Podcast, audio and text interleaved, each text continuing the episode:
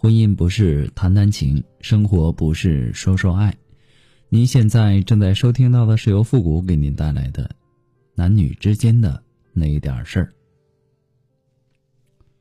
为什么坏男人会更招女人喜欢呢？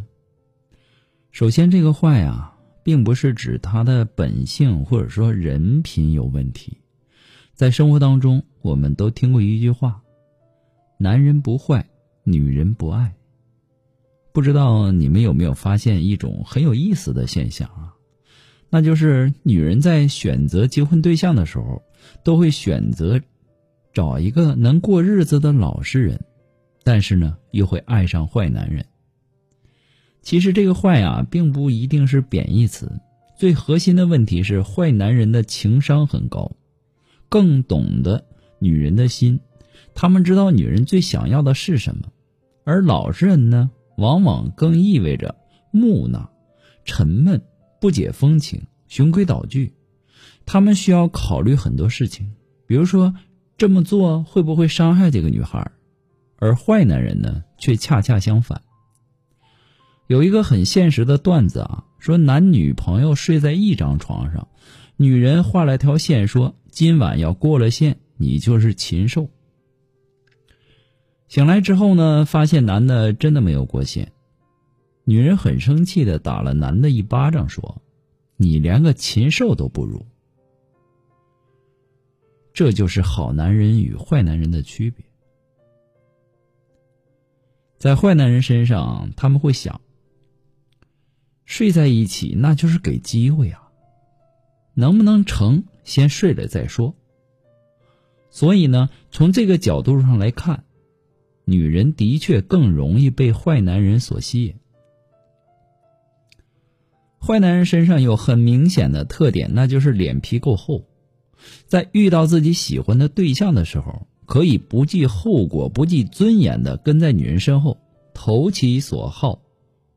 无所不用其极的手段来博得女人欢心，不一定是他们硬件条件有多好，而是他们懂得对症下药，他们更加懂得伪装和掩饰自己，更懂得适时的去表现自己，抓住女人的心，最后呢，获得自己想要的利益。坏男人还有一个显著的特点。那就是油嘴滑舌、花言巧语。一般的好男人以为说情话那是油嘴滑舌、轻浮肉麻的表现，所以呢不愿意去做。对别人这样说呢是不对，可是呢对自己的老婆，你就要油嘴滑舌一点。为什么不能做一个心好嘴滑的男人呢？越是年轻没有经验的小白呀，就越容易被坏男人所吸引。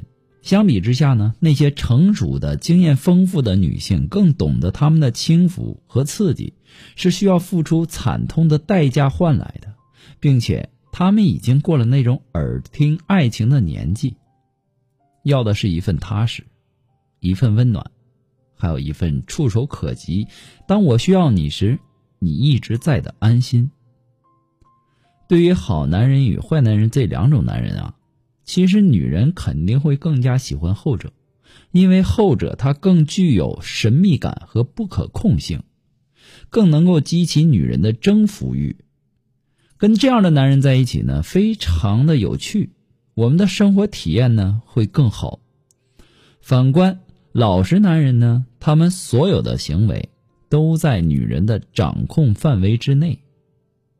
这种日子是一眼可以看到头的，因为我已经把所有的品行、所有的行为都摸透了。这就好比坏男人更像可乐，老实男人呢更像白开水。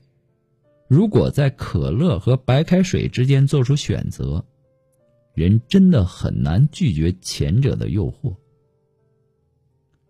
说到这里啊，并不是让大家都去做一个坏男人。